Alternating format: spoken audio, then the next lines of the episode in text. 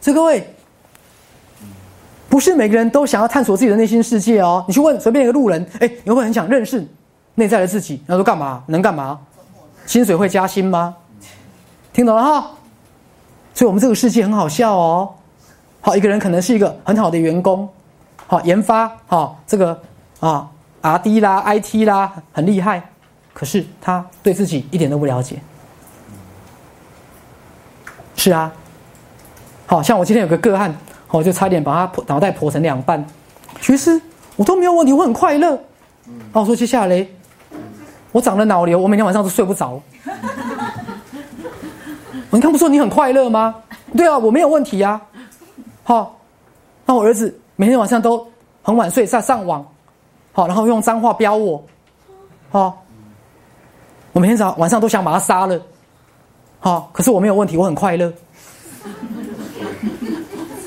我说你不要再讲了，我错乱了。各位听懂了吗？某一个他想来问我，想来告诉我，他很好，他没有问题，他没有病，想来问我怎么帮助他儿子。各位，我说你来找我，你是想告诉我我很好，我没病，我没问题，徐师，好。但是我想帮助我儿子，请你给我一个方法。然后我就很多乌鸦飞来飞去，各位，所以你一定要开始愿意了解自己的内心世界，然后去探索自己的主观感受，因为等一下赛斯会讲，在你的内心世界跟主观感受当中，有着全世界一切的智慧的答案。听懂我在说什么吗？全世界一切的。智慧跟知识，在你的内心世界当中。好，所以如果各位问我，好，徐师，你为什么推广赛斯心法？很简单，我开始要全世界的人类开始向内心看，从内心找答案，而不是只是上网去查。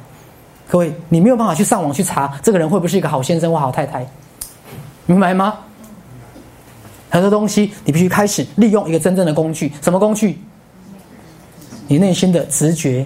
你的感受，你真正的直觉跟感受，你的内心的世界，才是真正的工具。各位听懂了哈？不是科学仪器，也不是哈什么伟大的治疗癌症的仪器，不是。真正能疗愈你的，是你的内心。各位了解吗？你的心灵的能量。这是目前人类都没有打开的，我们一直不断的向外求来。